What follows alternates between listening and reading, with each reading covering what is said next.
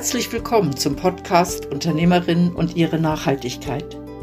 Ich freue mich, wenn ich dich ein bisschen inspirieren darf, denn Nachhaltigkeit kann ganz einfach sein. Erfahre von Unternehmerinnen, welche Herausforderungen, Stolpersteine, aber auch Erfolgserlebnisse ihnen auf ihrem Weg zu mehr Nachhaltigkeit begegnen. Mein Name ist Christine Abühl und ich wünsche dir viel Spaß bei dieser Podcast-Folge.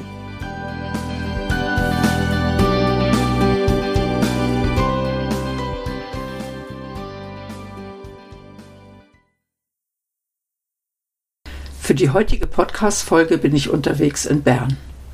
Ich bin auf dem Weg in ein Stoffgeschäft. Ja, ich weiß, das ist nicht jedermanns Sache. Ich gehöre auch nicht zu denen, die ganz viel nähen, aber ich finde das trotzdem interessant. Und besonders interessant finde ich das, wenn das nachhaltig ist. Und ich bin mega gespannt, wie nachhaltig Stoffe sind und was Miriam alles dazu zu erzählen hat. Und ich bin mir sicher, das wird eine spannende Folge. Bleib unbedingt dran. Miriam, wir sitzen in deinem wunderschönen Geschäft mit ganz viel Stoffen da drin, weil du hast ein Stoffgeschäft und Nähatelier und Kursraum und ganz viel zusammen und alles nachhaltig. Diese Stoffe, die man bei dir kaufen kann, sind die von Anfang an nachhaltig oder sind die auf dem Weg zu dir nachhaltig geworden? das ist eine schöne Frage. Ähm, Nachhaltigkeit hat natürlich ganz viele verschiedene Aspekte, nicht nur bei mir, aber ähm, bei mir auch. Ähm, wenn ist ein Stoff nachhaltig? Also das ist für mich etwas, was ich mich tagtäglich damit auseinanderschlage. Ähm, einerseits ist mir wichtig, dass die Stoffe aus der Nähe kommen, dass sie, wenn möglich, zu Europa produziert sind. Dann gibt es Zertifizierungen, GOTS, Bio und so weiter. Da probiere mich daran zu halten, wenn es geht, aber dort ist es nicht immer einfach, gerade für mich als sehr kleiner Laden, als kleine Einkäuferin, die keine grossen Mengen abnimmt. Dann ähm, spielt Sozialverträglichkeit, eben Transportwege, natürlich Preis, Tierwohl. Also es ist eigentlich eine riesige Bandbreite von Faktoren, die da mit reinspielen. Und ehrlich gesagt, der Stoff, der zu 100 Prozent in allen Bereichen nachhaltig ist, habe ich noch nicht gefunden. Das kann ich mir sehr gut vorstellen. Das ist nicht einfach, gell? Aber das heißt, du schaust darauf, dass schon bei der Produktion das ein nachhaltiger genau. Stoff ist. Ja, und genau. nicht, das sind nicht Reste, die sonst weggeschmissen werden und wo du sagst, das ist jetzt nachhaltig, weil du verkaufst sie dann noch, sondern. Ähm, beides. Also einerseits, ich habe wie keine, eben, ich bin sehr eine kleine Einkäuferin, ich habe wie keine Auswirkungen auf die Produktion. Ich kann nicht zu den Produzenten gehen und sagen, mache das, weil die natürlich Mindestmengen haben, die ich nie im Leben werde erreichen Das heißt, ich bin auf das angewiesen, was es schon gibt. Ich suche sehr lange nach ähm, Stoffen und Materialien, die meinen Kriterien entsprechen, aber die werden schon nachhaltig hergestellt.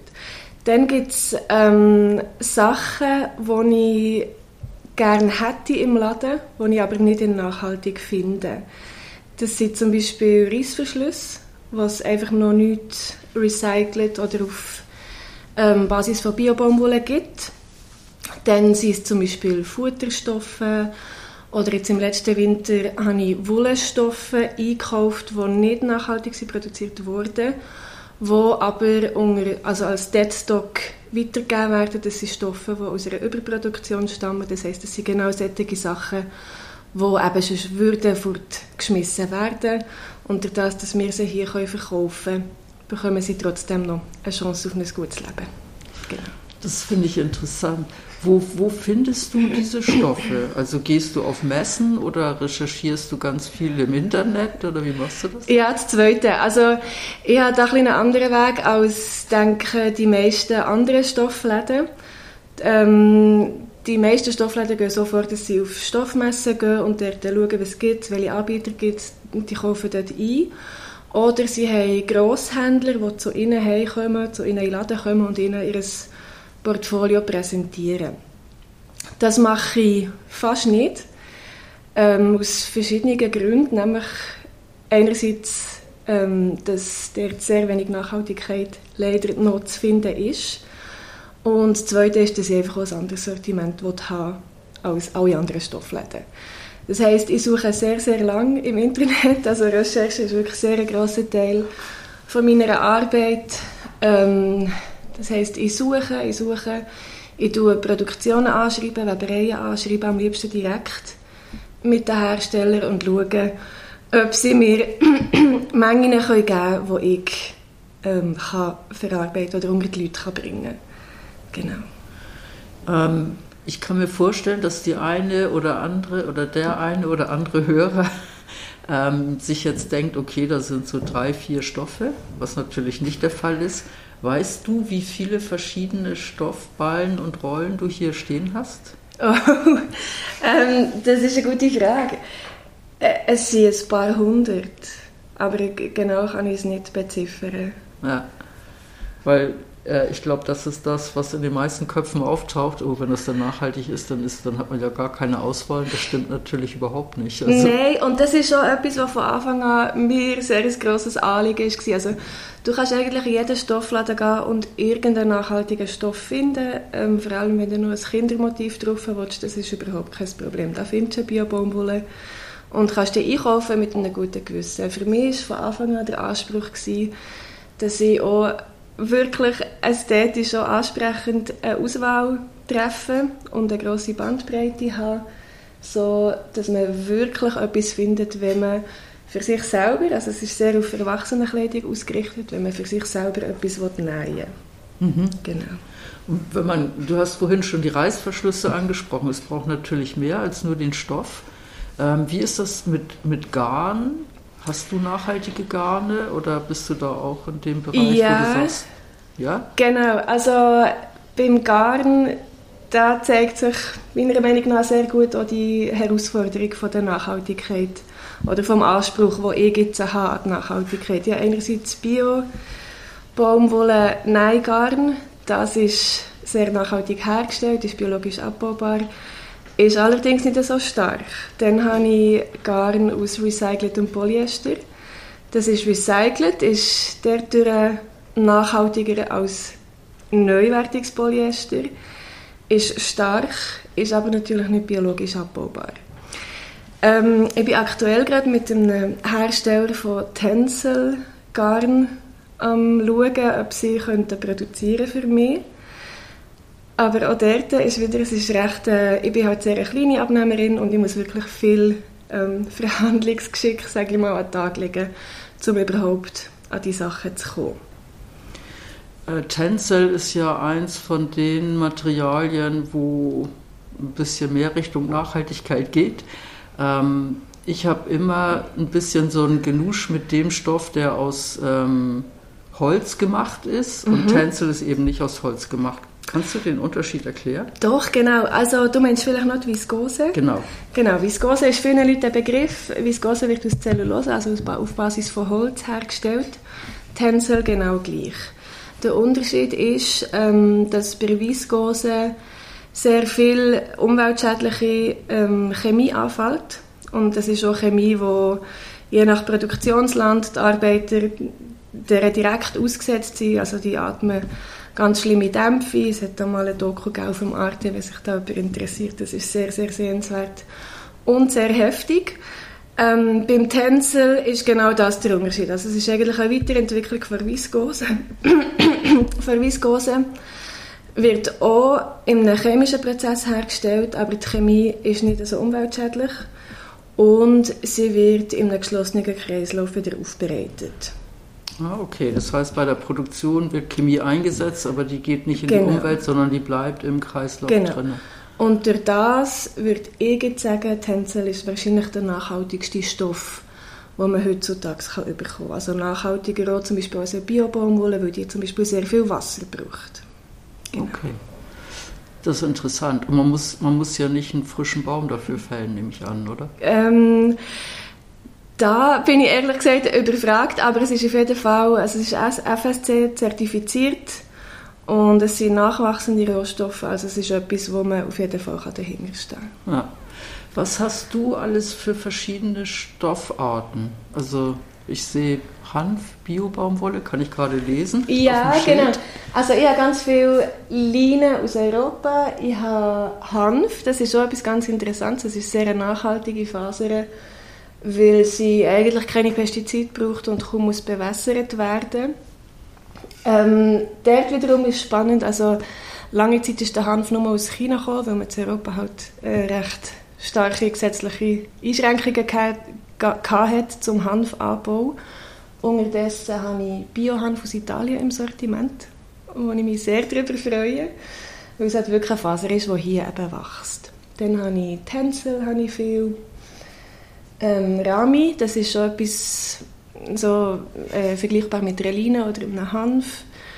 ist eine Pflanze, die sehr unkompliziert ist und einfach ohne Pestizide eigentlich kann wachsen genau. Bei den tierischen Fasern da habe ich ganz viel, also im Winter vor allem ganz viel Merino. Da achte ich natürlich sehr auf Tierfreundlichkeit, dass es tierfreundlich hergestellt ist. Ah, okay. Also es ist auch eine recht breite Palette. ähm, neben dem, also wenn ich jetzt so ein so ein Kleidungsstück herstellt. Du hast vorhin den Reißverschluss eben angesprochen, der mhm. nicht nachhaltig ist. Wie, wie ist das mit Knöpfen oder mit anderen Verschlüssen, die ich brauche? Genau, also bei Knöpfen ist es so, da gibt es unterdessen Sachen aus recycelten Materialien. Also ich habe Knöpfe, die zum Beispiel aus den Webabfällen oder aus den Fasern, die übrig bleiben von der Spinnerei, aus Biobaumwolle hergestellt werden. Aber auch dort braucht man jeweils irgendetwas, irgendeine Art Leim, irgendetwas, um das zusammenzuhaben. Aber es ist wie, für mich ist das jetzt ein Kompromiss,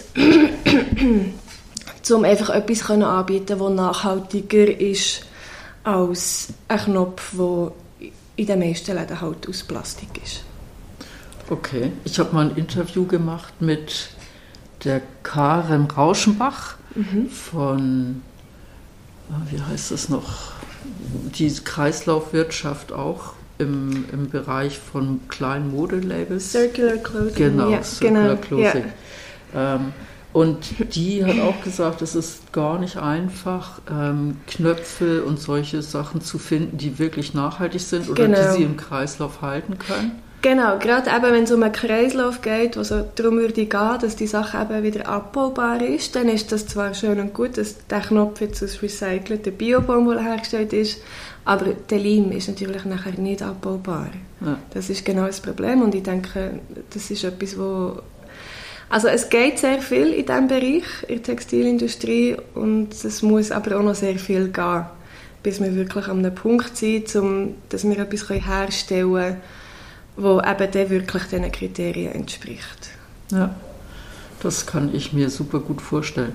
Ähm, du tust ja hier auch Kurse anbieten. Du mhm. gibst sie nicht selber, wenn ich das richtig genau, verstanden ja. habe, sondern du holst Expertin, je nachdem, genau. was für ein Kurs das ja. ist. Ähm, was sind das für Menschen, die hierher kommen und Kurse machen? Sind das alles junge Leute, die wahnsinnig viel Wert auf Nachhaltigkeit legen oder ja, eigentlich schon, ja. ähm, also du meinst die Leute, die Kurse anbieten oder die Leute, die Kurse machen? Die Kurse machen. Ähm, es sind, also vom Alter her ist es durchmischt, junge und ältere, aber es sind schon Leute, die vor allem auch mehr selber machen wollen und wie auch einfach irgendwo eine Affinität haben zu diesem Handwerk und wollen sehen, wie entstehen die Sachen und eben nicht ähm, in einer, wie soll ich sagen, man kann halt auch auf eine sehr unnachhaltige Art Sachen selber machen. Viele Leute, die nicht die Nähe denken, ah, selber gemacht, das ist nachhaltig, aber so ist es überhaupt nicht. Also nur weil etwas geneigt ist, aus dem, also selber geneigt ist, heisst das nicht, dass es nachhaltig ist. Man kann genauso gut, wenn man Sachen selber macht, ähm, eine Art Fast Fashion betreiben. Das fängt beim Stoffeinkauf eben an, welche Art von Stoff kauft man ein. Ist aber auch eine Frage von, wie viel ähm, tue ich selber produzieren, tue ich mehr nähen, als ich überhaupt kann anlegen kann, tue ich die richtigen Sachen nähen, tue ich Sachen nähen, die ich jahrelang werde lieben und anlegen oder nähe Sachen für einen Tag, für ein Fest vielleicht und tue es dann fort oder hängen sie in den Schrank und schauen es nicht mehr an. Das sind so Fragen, die sich eigentlich alle meine Kundinnen und Kunden sehr gerne damit auseinandersetzen. Und tust du da auch wie eine Beratung anbieten? Also wenn jetzt jemand kommt und sagt, ah, jetzt brauche ich aber was für ein Fest, was ganz Besonderes und ich möchte das auch? Absolut. Es ist natürlich für mich als Unternehmerin bin ich da so ein bisschen im Dilemma. Einerseits wollte ich natürlich Geld verdienen, also ich lebe von dem. Das, alle Einnahmen hier sind wichtig für mich und meine Familie und Gleichzeitig ist es mir sehr ein Anliegen, dass ich den Leuten nicht einfach etwas verkaufe, für das ich ihnen etwas verkauft habe, sondern dass sie hier rausgehen und einen Stoff mitnehmen und wissen, was sie damit machen. Das, ist, es fängt schon dort an, also, dass man nicht einfach etwas sieht und einen Impulskauf macht, ohne genau zu wissen, was daraus wird und dass das Stück dann nachher einfach im Stoffschrank liegen bleibt. Ähm, also mir ist es lieber, dass die Leute bewusst einkaufen und dafür dann und das hilft meinem Geschäft dann wieder, auch bereit sind, ein mehr Geld auszugeben für einen Stoff, der eben hochwertig ist, der nachhaltig hergestellt ist und der auch sehr langlebig ist, wo sie dann wirklich auch lange Freude daran haben. Dann kann ich mir vorstellen, dass der, die, eine Kombination von Kleidung da ja auch reinspielt. Also können die Menschen auch zu dir kommen mit ihrer Hose, ihrem Rock und sagen, ich suche jetzt den Stoff für die passende Bluse oder so in absolut. die Richtung? Ja, absolut. Das machen sie auch. Ähm, manchmal kommen sie auch mit einem Stofffetzeli, wo ich einfach die Farbe sehe und dann schauen wir, was würde dazu passen. Oder wir schauen auch Silhouette an, also was würde jetzt vom Schnitt her, habe ganz viele Schnittmuster was würde da dazu passen? Sie dürfen auch Stoffe mitbringen, die sie schon haben. Also das tue ich sehr ermutigen. Sie müssen nicht bei mir Stoff kaufen. Sie dürfen mit den Stoffen aus dem Stoffschrank kommen. Und wir schauen zum Beispiel, welcher Schnitt würde jetzt da dazu passen. Was könnten sie daraus machen, um diesem Stoff ein Leben zu geben.